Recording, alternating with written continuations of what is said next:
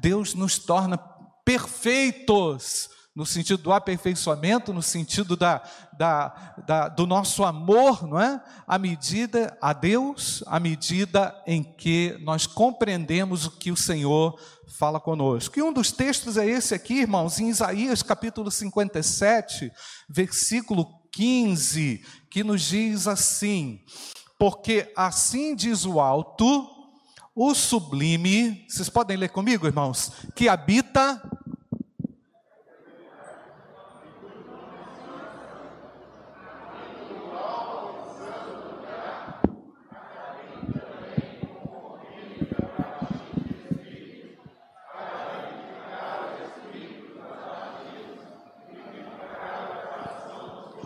Irmãos, a descrição de Isaías é muito clara a respeito do que Deus quer fazer com as pessoas. A Bíblia nunca deixa dúvida a respeito do que ele deseja realizar. Na quarta-feira eu comecei o estudo aos Colossenses e lá no quinto versículo o autor fala o apóstolo Paulo fala da oração que ele faz a Deus por causa do amor da igreja, para que a igreja conheça a vontade de Deus. O texto bíblico aqui já nos deixa muito claro que Deus quer fazer com o abatido do espírito e com o contrito. E é maravilhoso, irmão, saber que Deus tem uma profunda compaixão do seu povo. Deus olha de uma maneira muito especial para cada um de nós que se constitui o que? Igreja do Senhor. Deus tem uma preocupação pessoal, exclusiva, dedicada a você e aos seus dilemas.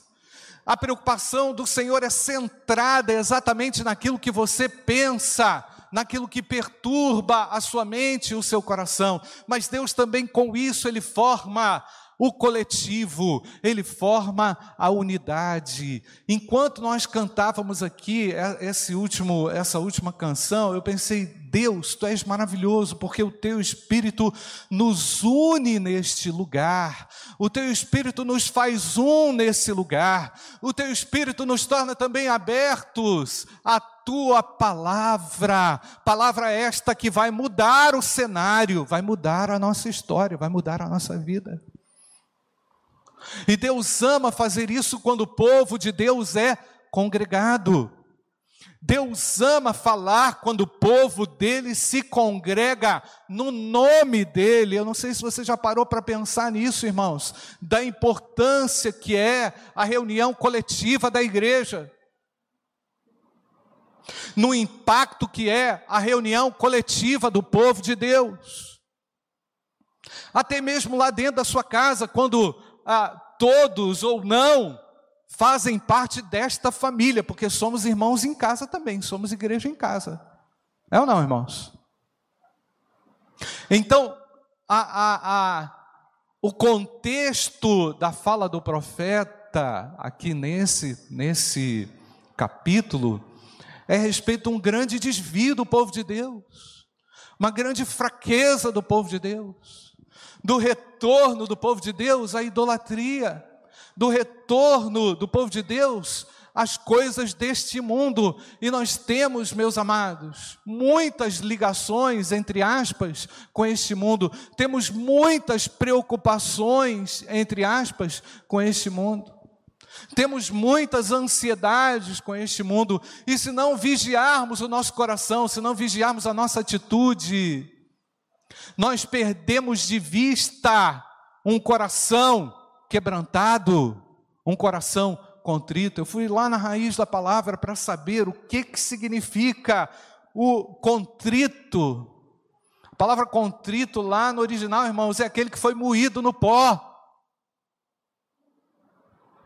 Eu não sei se você já se sentiu assim na sua existência ou na sua relação com Deus ou na sua relação familiar, quando você se sente totalmente incapaz de mudar uma situação ou reverter um processo desastroso difícil, seja uma enfermidade, seja um problema relacional, seja falta de perdão dentro de casa, seja angústia, seja medo. E é nesse momento que nós precisamos dessa atitude, meu amado.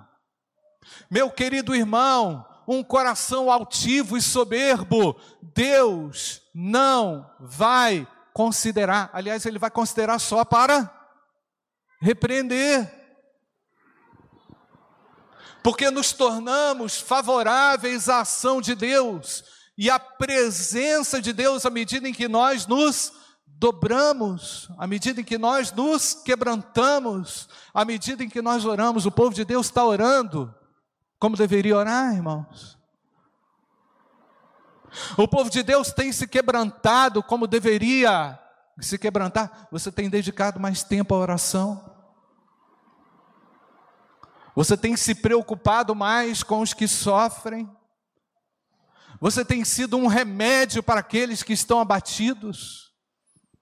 Você tem tido uma palavra de encorajamento e de ânimo para aquele que está totalmente desesperançado. Esse é o papel do crente, esse é o nosso papel, amém ou não, igreja?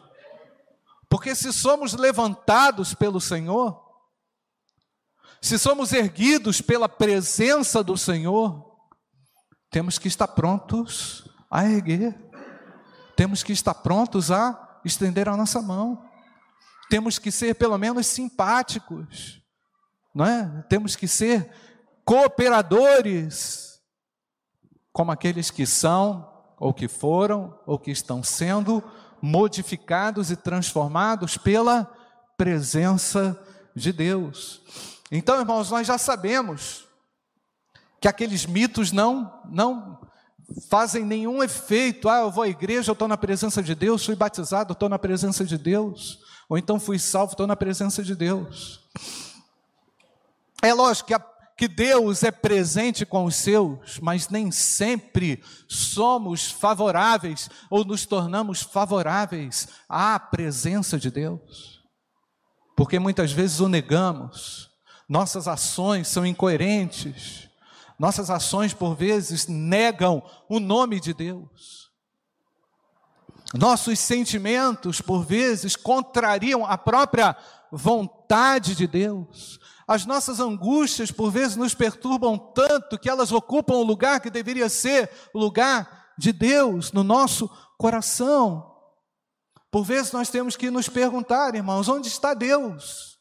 Como Deus está se manifestando através da minha vida por aqueles que padecem por aqueles que sofrem, porque eu entendo que se você está aqui, você tem provado e experimentado da riqueza e da grandeza da presença de Deus, e é na presença de Deus que o crente se refaz.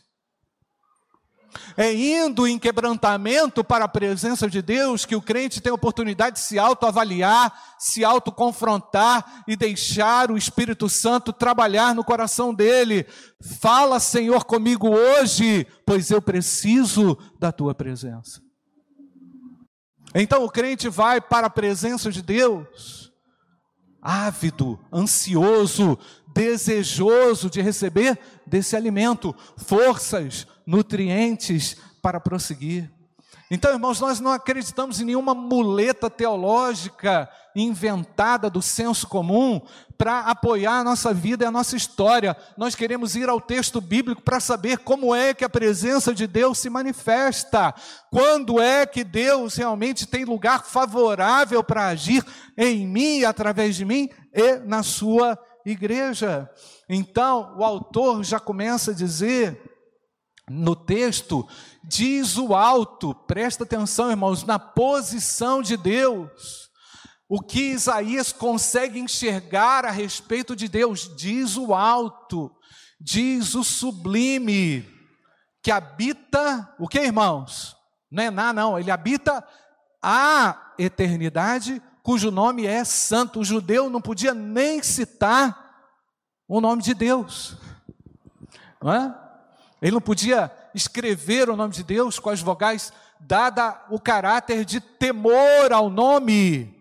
De Deus. Então, Isaías vai substituindo ali, ele vai dizendo: Ele está no alto, Ele é sublime, Ele habita a eternidade, o nome dele é santo. Isaías já tinha sido impactado pela santidade de Deus lá no início do livro, não é? Os irmãos lembram disso? E Deus define muito bem aquela hora que Deus fala com o profeta: Eu habito no alto e no santo lugar.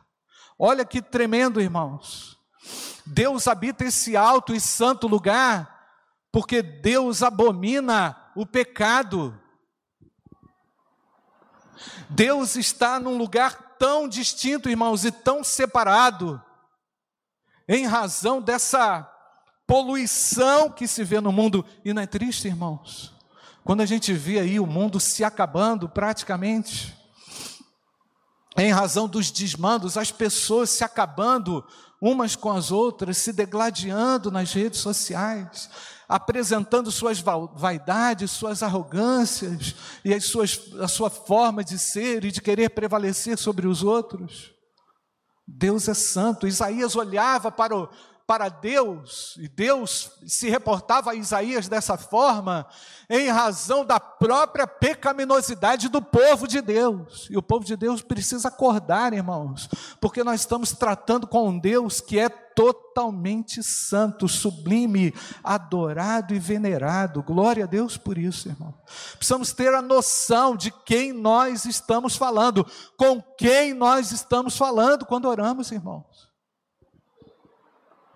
Se você perde o temor de Deus, a sua vida entra num espiral. Se você perde a noção de quem é esse Deus, você se enrola todo com o pecado. A cilada está aí, aberta, prontinha para nos agarrar.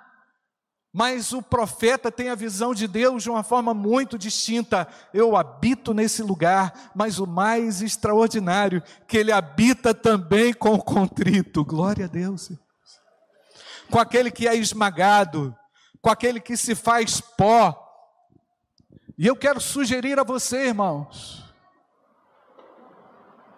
a vocês, irmãos, e a você, meu querido, que me ouve, faça um exercício na sua consciência a respeito das suas posturas de arrogância,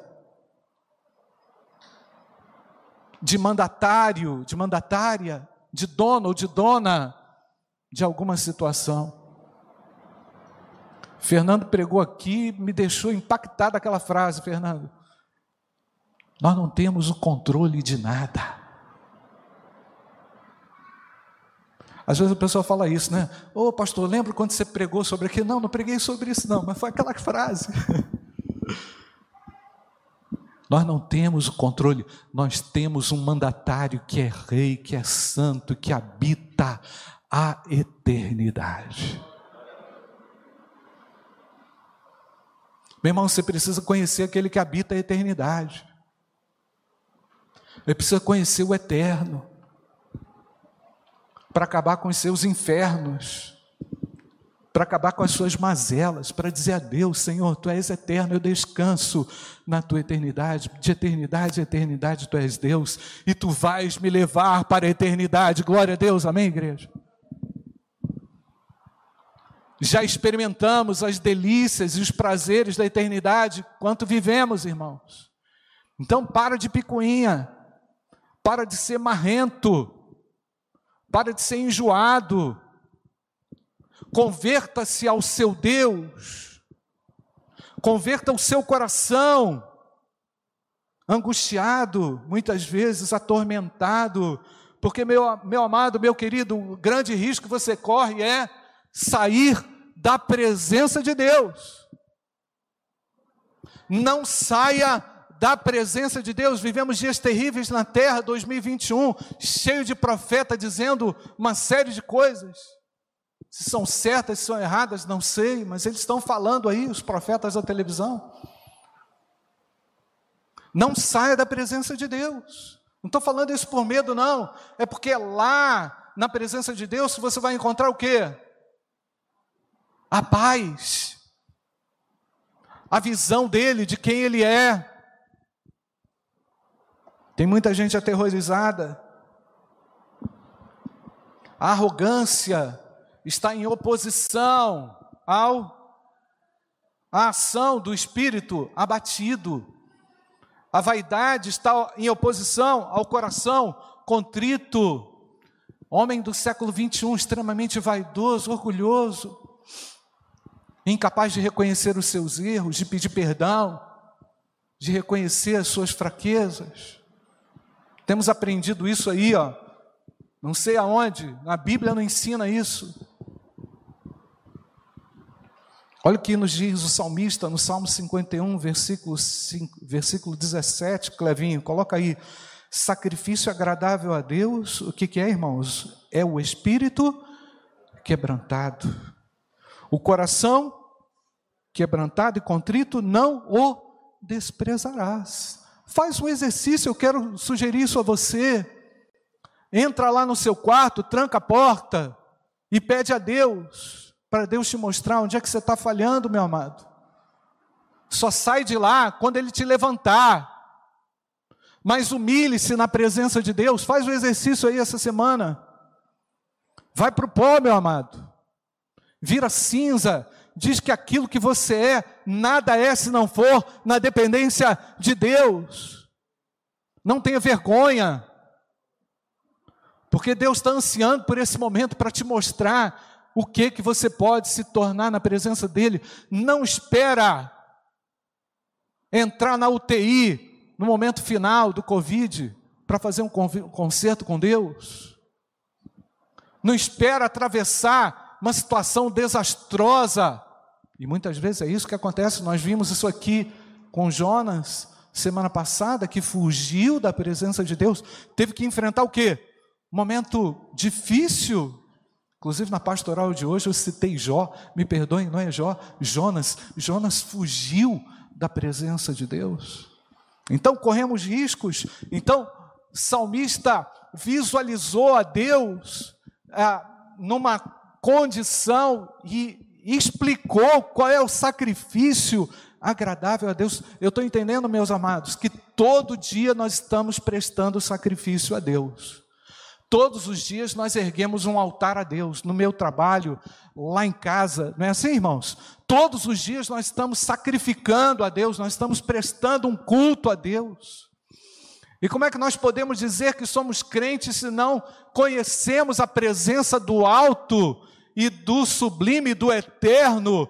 Como nós seremos cristãos num tempo tão complexo como esse, irmãos, se não dermos testemunho, o povo de Deus é a testemunha de Deus na terra.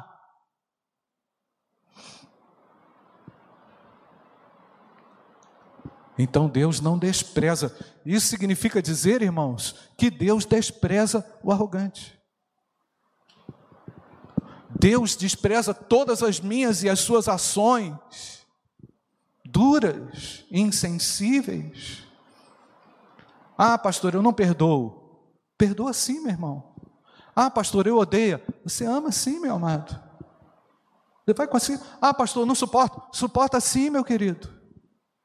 Porque na presença de Deus nós temos a capacidade de nos refazer. E se está difícil, meu amado, para você, se está difícil para você, vai para a presença de Deus e vira pó. Que tal? vira pó, se esmiuça, deixa o Espírito Santo trabalhar e mostrar a sua mazela, ele tem condições de perdoar pecados.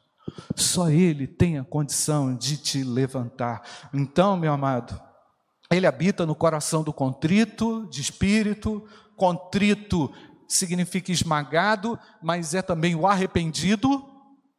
Não é? o flagelado pelo flagelado, não estou falando para você dar chicotada nas suas costas, não estou falando isso, mas é o flagelado pela miséria do pecado, é aquele que sente a dor e o peso do mal, do pecado na sua vida, e eu entendo que o Senhor define dias para a libertação do seu povo na terra.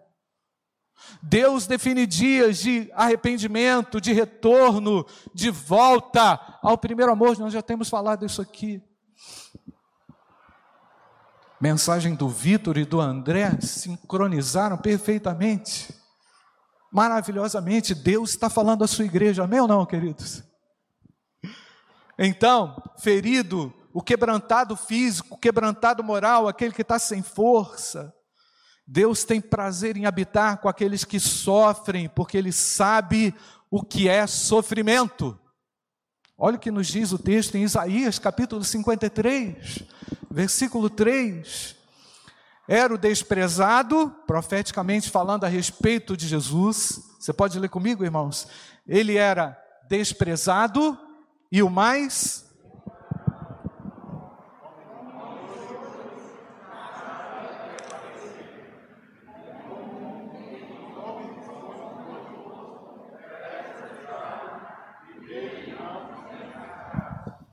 Senhor sabe o que é sofrimento. A via dolorosa, o Senhor experimentou o desprezo humano, todas as injustiças que você pode imaginar, tudo de errado. Coroa de espinho, ironia. Não é assim que fazem. Não é assim que, por vezes, nós nos sentimos desprezados, cheio de vitupério, incompreensões. Não é assim, irmãos? Deus sabe o que é dor. Ele está com o seu povo. Glória a Deus ou não, meu querido? Você precisa perceber a presença de Deus. Precisa reconhecer a presença de Deus. Precisa voltar a ser grato, meu amado. Gratidão no seu coração. O povo de Deus é jubiloso, por quê? Porque Deus compreende a dor que nós sentimos. Ele foi personificado em Cristo, se identificou profundamente com as nossas dores. O autor aos Hebreus diz isso, Hebreus capítulo 2, versículo 17 e 18. Por isso mesmo era necessário que em todas as coisas ele se tornasse semelhante aos irmãos, plenamente identificado, para ser misericordioso e fiel sumo sacerdote nas coisas referentes a Deus e para fazer propiciação pelos pecados do povo.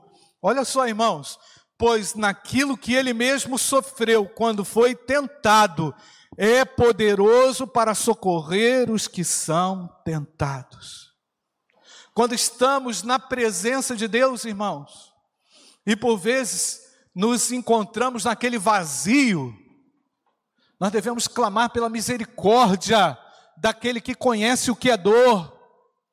Não projete a sua dor para um lugar imeritório que, que não é digno, meu amado. Não faça isso. Você não é o maior sofredor do mundo, não. Você é privilegiado pelo seu Salvador, Jesus Cristo, Filho de Deus. Você foi salvo e alcançado pela maravilhosa graça de Deus.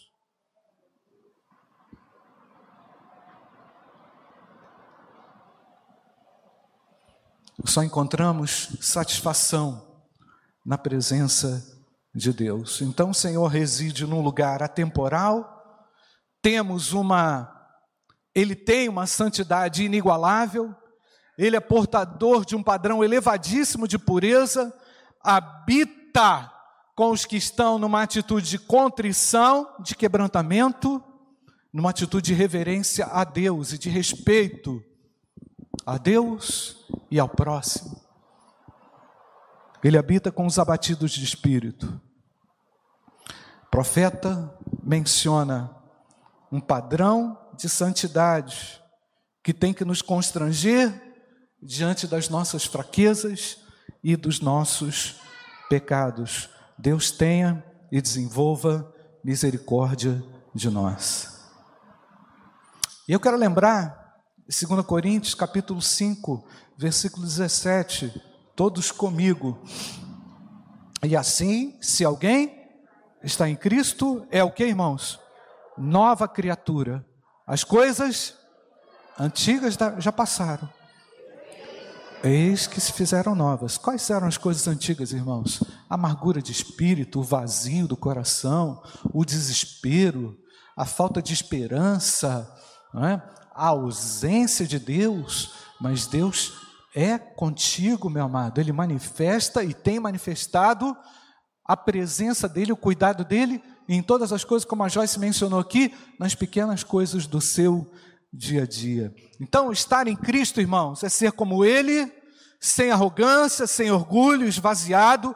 Estar em Cristo é ser portador da presença de Deus e buscá-la todos os dias. Estar em Cristo é para aqueles que diariamente estão vivendo o novo. Há algo novo para nós nessa manhã, nesse dia. Todos os dias Deus renova a sua graça e a sua misericórdia para comigo. É assim ou não, queridos?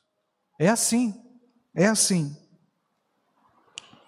Agora, meus amados, é também curioso perceber como no Novo Testamento a presença de Deus a manifesta de uma maneira extraordinária através da pregação da palavra de Deus. Quando nós anunciamos a palavra de Deus, quando o povo de Deus vive congregado debaixo da palavra de Deus, Deus se manifesta. Porque os nossos pensamentos vão se conectando em um só espírito a Ele, Deus vai formando uma nova consciência. Ainda que venhamos para cá com várias consciências diferentes ou vários níveis de consciência, o Senhor vai formando uma só, um só pensamento e um só espírito, e Deus ama habitar no lugar onde há unidade. Ele vai desfazendo as armas de resistência a Ele, e aí o Espírito Santo se manifesta. E é maravilhoso quando nós percebemos a grandeza da presença de Deus quando estamos num ajuntamento, não é? Agora, por que, que Deus se manifesta presente? Lógico, para desfazer pecado, para desfazer pensamento errado, mas também para nos transformar. E é por isso que a gente costuma dizer que saiamos daqui de uma forma diferente do que quando entramos, porque é na presença de Deus, é diante da palavra confrontadora de Deus que as armas, que as nossas armas se baixam, as nossas defesas também são quebradas e nós temos a liberdade de falar com Deus. Fala comigo, vem me usar, vem me abençoar. Quantas e quantas vezes eu e você viemos aqui para a igreja sem a mínima noção do que fazer na segunda-feira, de como agir numa situação adversa. E aí, pelo poder da palavra, não é pelo poder da igreja, da parede, da instituição, nada disso não, pelo poder da palavra de Deus, nós vamos sendo quebrantados e transformados e convencidos pelo próprio Espírito Santo de Deus. Então, sempre quando nós nos reunimos em torno da palavra de Deus, a libertação, a transformação, a cura, a mudança. Irmãos, enquanto eu elaborava essa reflexão, pensando nisso aqui, lembrei de vários testemunhos de pessoas que entraram aqui, não porque é aqui, tá, irmãos, mas que entraram nesse ambiente e foram transformados pelo Espírito Santo de Deus. Me lembrei de uma pessoa que nem era membro da igreja, chegou aqui, tomou a ceia e saiu, pastor, eu entrei aqui de muleta, saí daqui curado da minha perna. E olha que eu ainda explico, irmãos. Por favor, não é? Irmão, com cuidado. Não estou dizendo que nós vamos criar uma doutrina nova a respeito da ceia do Senhor, não. Mas eu não controlo Deus, nem eu nem você. Ninguém tem o um controle sobre o soberano, aquele que habita no alto e a eternidade. Nós nos rendemos aquele que habita a eternidade. Glória a Deus ou não, igreja? Então, meu amado, presta atenção no que Deus está falando aqui. Quando Deus fala com você, não resista. Por isso que resistir à palavra de Deus é um grande pecado. Pode resistir a mim, não tem problema não, pode me quebrar todo, mas não resista à palavra de Deus, meu amado. Isso é muito sério. Então, o Espírito do Senhor, quando nos reunimos, irmãos, ele trabalha nas nossas entranhas mais profundas. A pessoa fala assim: ah, o Vida Vitoriosa é uma bênção, pastor. Lembra do Vida Vitoriosa? Quem fez o Vida Vitoriosa, irmãos? Estamos com saudade. Pessoa pensa, ah, é o Vida Vitoriosa. Não é o Vida Vitoriosa, não, irmãos. É o clima da manifestação propícia da ação de Deus. Ninguém pode dizer no peito e falar assim, ah, é o Vida Vitoriosa da IBBR que faz. Não, ninguém faz milagre aqui não. Deus é que realiza pela sua presença as transformações. Basta você parar um pouquinho no seu dia a dia, como eu já sugeri aqui, para ir para a presença de Deus, meu amado, para ter uma conversa com Ele. Pastor, oh, oh Deus, por que, que eu estou assim? Deus, por que, que esse desânimo quer me frear? Por que, que esse negócio quer pegar em mim? Pode conversar com Deus, e Deus vai mostrar quão soberano e quão grandioso Ele é, e Ele vai te libertar da escravidão, de qualquer escravidão. Basta você arriscar a fazer uma oração honesta e sincera com o espírito quebrantado. Senhor, eu estou sofrendo lá no meu trabalho. Senhor, eu estou passando uma peleja lá na minha família. Senhor, eu estou passando um perrengue financeiro, um perrengue emocional. E Deus virá ao seu encontro. Porque Ele vivifica, Ele restaura, Ele faz todas as coisas novas. E há algo novo de Deus para a sua vida. E assim, vamos ler de novo, irmãos. E assim, se alguém está em Cristo, é o que, amado? Nova criatura. As coisas antigas já passaram. E eles se fizeram novas. Lembra aí, meu amado, no dia da sua conversão, lembra aí. O dia do frescor do Espírito Santo na sua vida, na sua história o que é que aconteceu e volta para o primeiro amor, meu amado. E para com essa mania de querer ser quem você não é mais. Peça a Deus, Senhor, que a tua presença venha me transformar. Mas eu concordo também, irmãos, que tem comportamento de alguns crentes que não é isso aí não. Tem nada a ver com isso aí não. Inclusive alguns que se, entregou, se entregaram a, a vícios muito tristes, a sexo liberado, a droga. Conheço. A prostituição, a lascívia. Se entregaram aí a um romance, achando que estão felizes, ainda coloca foto na internet. É um negócio assim, irmãos. Só dá, só dá para entender, vou falar aqui para você, só dá para entender quando a gente compreende o que é sair da presença de Deus. né, irmão? Quando você sai da presença de Deus, meu irmão, você corre um grande risco. Eu e você. Eu estou incluído também. Eu não estou fora, não, tá, irmãos? Eu não estou fora, eu sou o primeiro.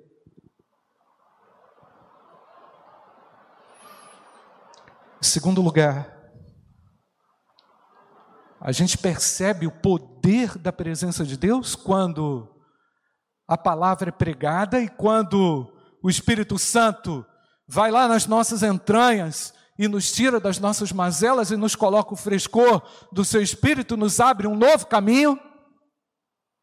E nós percebemos também no livro de Atos que Deus se faz presente através de milagres e sinais, irmãos.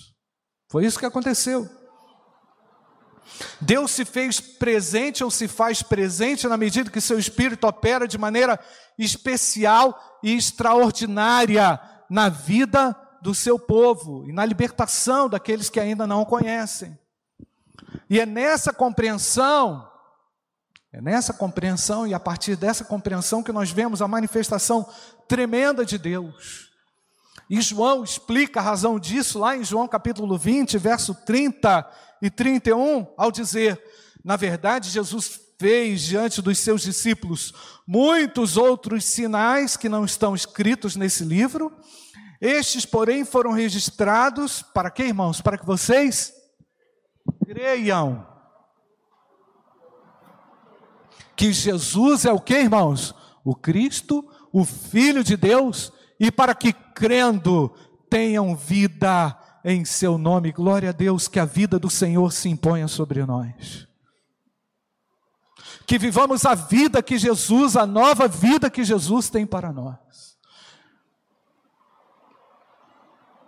No livro de Atos, por exemplo, capítulo 5, já estou quase concluindo, irmãos, versículo 12 a 16 diz assim: Muitos sinais e prodígios eram feitos entre o povo pelas mãos dos apóstolos. Quem está contando isso, está contando uma narrativa que ocorreu no passado, situacional, não é? E todos costumavam se reunir. Olha o que diz o texto, irmãos. E todos costumavam se reunir de comum acordo. Olha o que está escrito, irmãos. Antes da manifestação de Deus, hein? Eles se reuniram de comum acordo no pórtico de Salomão. Mas dos restantes, ninguém ousava juntar-se a eles. Olha o perigo de se juntar lá. Porém, o povo tinha grande admiração por eles e aumentava sempre mais o número de crentes no Senhor e uma multidão de homens e mulheres, a ponto de levarem os enfermos até pelas ruas e os colocarem sobre os leitos e macas, para que ao passar Pedro, ao menos a sua sombra se projetasse sobre alguns deles. Vinha também muita gente das cidades vizinhas, olha só, de Jerusalém, levando doentes e atormentados por espíritos imundos. E o que, é que nos, nos diz o texto, irmãos? E todos eram curados. Deus se manifesta de uma maneira extraordinária através dos sinais. Para que as pessoas creiam, para que os descrentes retornem à presença de Deus, conheçam a Deus, sejam libertados, perdoados dos seus pecados. É interessante também que alguns judeus pediam ao Senhor sinais. E ele não dava nenhum sinal, não, pela arrogância. Mas os discípulos realizaram muitos milagres, evidenciando que o poder de Deus na vida deles. Eu tive um colega de seminário, hoje pastor, pastor Roberto. E Deus deu a ele um dom excepcional, irmãos. Ele visitou uma enfermaria uma vez. Ele foi orar por uma pessoa e não só aquela pessoa pela qual ele foi orar foi restaurada, mas toda a enfermaria foi curada. Ninguém explica isso não, irmãos. Eu não explico. Deus realizou algo tremendo. Você já não orou por alguém e alguém foi curado e abençoado? Foi ou não? Deus é fiel. Por que, que ele faz isso? Porque ele é Deus, ele é soberano. Ele tem um controle das coisas. É interessante que daqui a pouco vão inventar na internet essa sombra para curar pessoas. Né? Daqui a pouco vão inventar a moda aí. Né? Porque invencionismo é o que, que a gente ouve aí toda hora. Mas irmãos, quando nos reunimos de forma presencial, precisamos dar a Deus a liberdade que Ele tem para agir, para restaurar a nossa vida, restaurar a nossa sorte, abençoar e transformar a nossa vida Espírito, enche a minha vida. Nós cantamos aqui. Pois de ti eu quero ser. Terceiro lugar para concluir, irmãos. A presença de Deus se dá também através da atitude ética do povo de Deus, da responsabilidade, não é? Que você tem lá no seu ambiente de trabalho uma palavra amiga, com uma cesta básica, sendo compassivo com alguém, não é verdade, irmãos? Tendo misericórdia, amando a presença de Deus, ela ocorre à medida que nós compreendemos que nós somos agentes também de Deus na terra, embaixadores de Cristo na terra. Cada um de nós, irmãos, tem um papel fundamental e importantíssimo na nossa casa, no nosso trabalho, com aquilo que nós fazemos, porque nós não queremos sair da presença de Deus, mas queremos que outras pessoas também sejam atraídas para a presença de Deus e sejam transformadas por Jesus Cristo, Filho de Deus. E quem sou eu para dizer que Deus não faz o que Ele quer fazer? Deus é soberano para fazer o que Ele quiser. Basta você se colocar na presença dEle. Basta você dizer: Senhor, vem me usar no meu ambiente de trabalho. Senhor, venha me usar na minha família. Venha me usar na minha casa. Olha o que aconteceu em Atos capítulo 8, versículo 13. Está aí, Cleverson. O próprio Simão, que era aquele mago, né? O que, que ele fez? Ele abraçou a fé, até o próprio Simão. E tendo sido batizado, acompanhava Filipe de perto, observando extasiado os sinais e os grandes milagres praticados. Certamente, irmãos, ah, os milagres extraordinários nos chamam muito a atenção. Mas o que Deus quer fazer com isso? Trazer pessoas para o reino de Deus. Atrair pessoas para o reino de Deus. Quem é que nunca experimentou milagre na sua vida pessoal? Está aqui, ó, Nasmo Júnior Milagres Najib Santos. Não, não sei. Mudei, desculpa. Salles. O homem é um milagre, irmãos. Deus tem realizado milagres, amém ou não, queridos? Não saia da presença de Deus. Não ouse sair da presença de Deus. Hoje à noite, a gente vai falar um pouco mais sobre Davi e o que aconteceu quando ele se distraiu em não perceber o poder da presença de Deus. Feche seus olhos, nós vamos orar. Oh Deus, eu preciso de um milagre, Pai. Oh Senhor, eu estou vivendo dias muito angustiantes. Meu amado, vai para a presença de Deus.